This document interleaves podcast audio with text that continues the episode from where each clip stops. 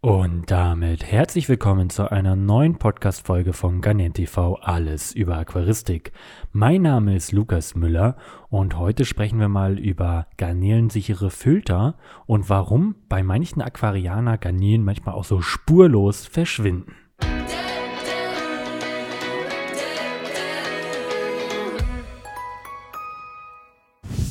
Ein Thema, was wohl jedem Garnelenhalter auch so ein bisschen betrifft.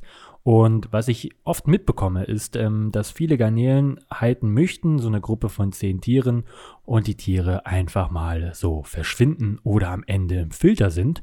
Und oft kriege ich die Nachricht auch auf Instagram ähm, oder die Fragen, ähm, meine Garnelen sind im Filter, was kann ich denn da überhaupt tun?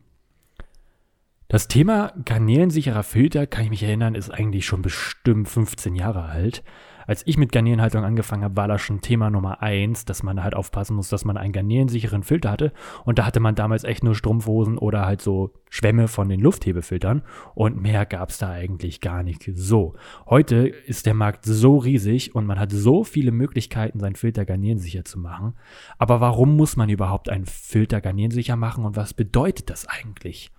Ja, die meisten Filter in der Aquaristik, vor allem auch Innenfilter, aber auch Außenfilter, haben sehr große Einlässe, ähm, wo relativ große Rillen sind. Zum Beispiel bei den äh, großen Aquarien von Juwel oder so zum Beispiel, wo fest eingebaute Innenfilterkästen sind.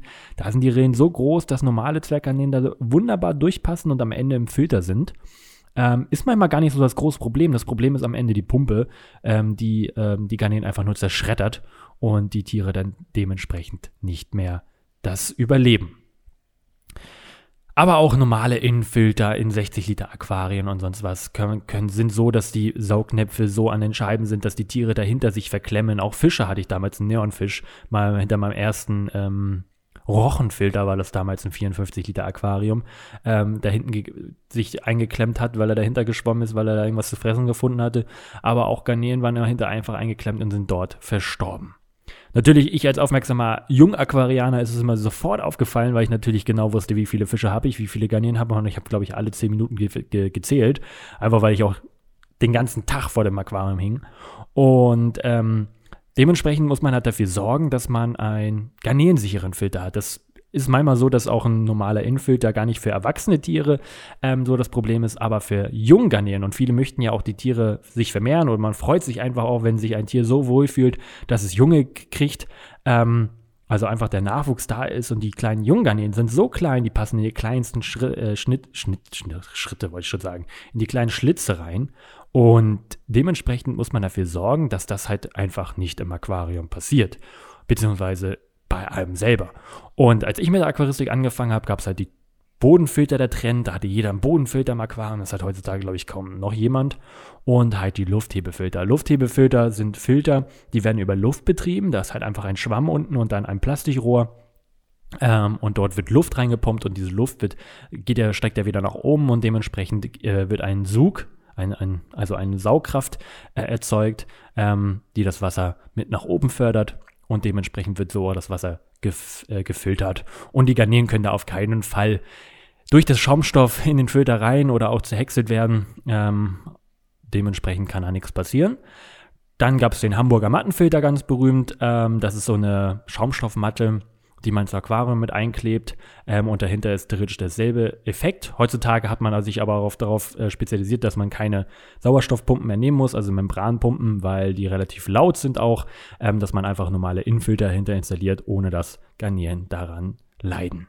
Hat man jetzt aber zum Beispiel schon einen Filter und möchte sich keinen neuen kaufen, hat man natürlich verschiedene Möglichkeiten. Man kann, wie ich schon am Anfang gesagt habe, eine Strumpfhose einfach sich kaufen und einfach darüber ziehen. Feine Netze. Ich mache zum Beispiel manchmal kaufe ich mir einfach einen Kescher für 2,50, einen größeren, ähm, und da ist auch ein Netz drum und äh, nehme einfach, schneid einfach das Netz da raus und dann habe ich auch was ganz günstiges und schnelles, ähm, wenn es einfach mal schnell gehen muss und ich äh, nicht daran gedacht habe, weil auch ich denke manchmal bei Außenfilter nicht wirklich dran.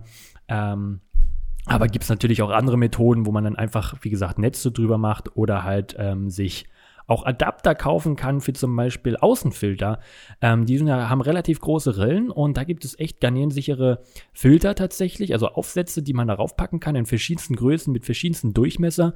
Und diese ähm, sind wirklich sehr, sehr gut. Die sind so fein, das ist so ein ganz kleines gitterartiges ähm, Gedöns äh, halt Metall oder weiß nicht genau, welches Material das gerade ist.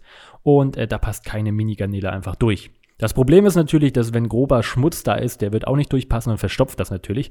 Deswegen muss man das mal regelmäßig reinigen. Ähm, bei meinem Außenfilter habe ich, wie gesagt, das Netz einfach drum gemacht. Da habe ich das so ein Stück Netz abgeschnitten und ähm, einfach mit einem Kabelbinder das Netz einfach äh, drum verbunden.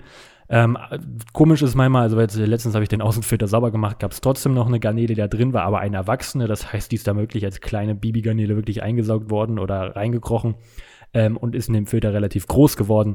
Ähm, das kann natürlich auch passieren, sobald die Tiere nicht an die Pumpe kommen. Ähm, überleben die Tiere das normalerweise auch. Und wenn nicht so eine heftige Strömung ist, dass die Tiere davon kaputt gehen in diesem Filter, ist das auch gar kein Problem. Bei meinem allerersten Außenfilter war es nämlich mal so, dass den hatte ich in einem 54 Liter Aquarium äh, betrieben, den hatte ich dann von JBL bereitgestellt bekommen. Das war so der erste ähm, energiesparende Außenfilter. Und den habe ich dann auch da installiert. Und dann sind, hatte ich Amano-Garnelen da drin, also mein Nachwuchs. Und da sind die sind immer, immer mehr verschwunden, immer mehr. Und dann machte ich irgendwann mal diesen Filter auf und dann guckten mich alle meine 70, 80 Amano-Kanälen an. Die waren ja noch relativ klein auch, die passten sowas von durch die Schlitze. Ähm, guckten mich dann an, als ob nichts gewesen wäre und äh, haben sich natürlich da an dem leckeren Mulm ähm, ja, ihre, ihre Hauptspeise da einfach gegessen und äh, haben gedacht, oh, hier ist doch eigentlich super, warum willst du uns denn wieder ins Aquarium äh, packen? Und äh, dann habe ich auch natürlich diesen Auslass ähm, wiederum ähm, dicht gemacht. also auch garnierensicher. Heute ist es so, dass ich jedes nur noch Filter verwende in jedem Aquarium, die garnierensicher sind. Ich nutze einfach diese Bob-Schwammfilter, die ich selber auch ähm, einfach jetzt an, an, an Leute verkaufe, weil ich einfach so überzeugt von dem bin, weil ich einfach in jedem Aquarium die drin habe und einfach die leisesten, der leisesten, der leisesten Pumpen überhaupt sind. Das sind nämlich Innenfilter. Das ist das gleiche eigentlich wie so ein Lufthebefilter, sieht da aus, ähm, nur mit dem Innenfilter drin und hat 4 Watt und ist, man hört ihn einfach nicht. Das ist halt das angenehmste von allem. Ich hatte ja in meiner alten Aquarienanlage 20 Aquarien. In jedem hatte ich drei Auslässe für einmal einen ein Lufthebefilter und zwei, Aus, äh, zwei Stege für die Bodenfilter, weil ich in jedem Aquarium auch Bodenfilter hatte. Heißt, in so einem 20 Liter Aquarium hatte ich drei ähm, Luft, zu, Zufuhrpumpen, ähm, also zwei, drei Filter eigentlich kann man am Ende sagen und hat dann dazu noch drei, zwei riesen äh, Membranpumpen mit jeweils 30 oder 60 Watt, ich weiß es nicht mehr genau. Und die waren so höllisch laut und man natürlich auch die ganze Zeit das Blubbeln gehört und sonst was. Und es ist im Keller oder so auch völlig okay, sage ich mal so. Aber im Kinderzimmer ich weiß nicht. Heute möchte ich das Ganze nicht mehr. Heute hat man auch ein Aquarium in meiner Wohnstube im, im Schlafzimmer ähm, nebenan stehen, wo man das hören könnte. Und man möchte natürlich, ich finde Stille sowas von schön im Leben. Ähm, dass ich einfach darauf auch immer wieder zurückgreifen werde. Und deswegen habe ich mir gesagt, ich packe nur noch überall diese Bob-Schwammfelder rein. Und gerade baue ich ja auch im Keller die Aquarienanlage und es ist so verdammt ruhig. Ähm, meine Meerwasseranlage, die, wo ja Wasser von unten nach oben gepumpt wird, wo ein Abschäumer drin ist, die ist lauter, die ist gar nicht mal so krass laut, aber man hört es halt. Ähm, und die Garnierenanlage, da hast du halt überhaupt nichts. Und ich finde das so angenehm, weil man einfach ein bisschen mehr abschalten kann vor seinen Tieren, statt die ganze Zeit irgendwo so ein Brummen zu haben oder ein Blubbeln. Ähm, hat natürlich auch irgendwas, aber am Ende muss jeder wissen, wie, wie er das gerne mag. Es gibt natürlich auch von ganz vielen anderen Herstellern ähm, garnierensichere Filter. Manche haben auch von Sera heißt der direkt garnierensicherer Filter. Von Dennerlery gibt es den Eckfilter, der extra Baby garnierensicher ist oder halt normal, der, der einfach nur für äh, die größeren Garnelen sicher ist. Also man muss einfach auf dem Markt selber gucken, was möchte ich, in welcher Größe möchte ich das, passt das in mein Aquarium. Aber zum Schluss zählt nur eins, Hauptsache er ist garnierensicher, Hauptsache den Tieren können nicht da drin verenden und dann hat man auch wesentlich viel mehr, viel mehr Spaß äh, an dem Hobby. Mich würde mal interessieren, welche Filter ihr so verwendet, wie ihr das vielleicht garnierensicher macht. Vielleicht habe ich auch gar nicht alles aufgezählt. Diese Podcast, dann nehme ich mir mal einfach nur ein Oberthema und erzähle einfach dazu, ähm, ohne mir vorher Gedanken eigentlich auch wirklich zu machen. Deswegen kann es mal immer mal sein, dass ich vielleicht mal was vergesse oder auch mal, mal zu viel erzähle oder ganz vom Thema abschweife. Ähm, und ja, ich habe insgesamt tatsächlich, wie ich sagte, jetzt habe ich überall Bob Schwammfelder drin, ein Lufthebefilter habe ich tatsächlich drin laufen in einem Aquarium.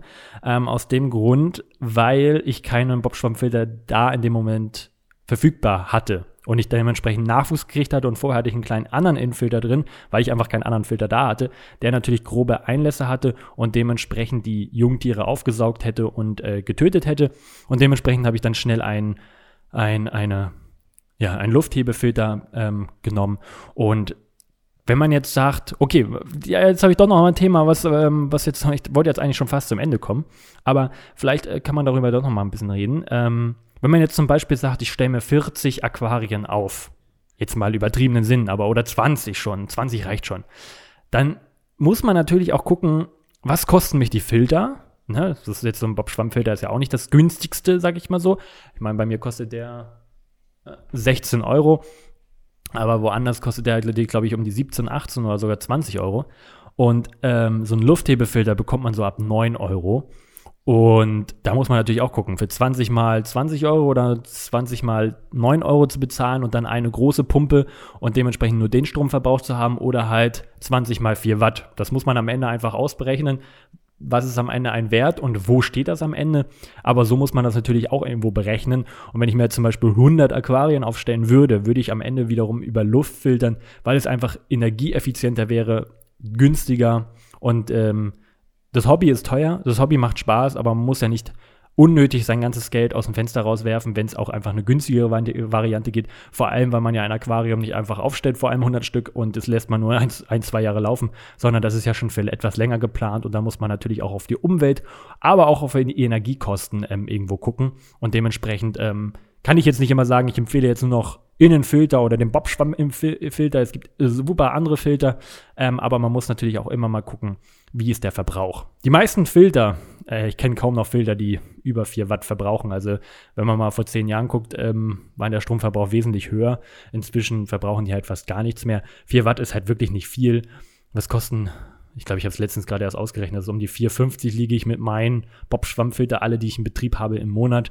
Das ist völlig in Ordnung und ich habe äh, schon ein paar mehr am Laufen.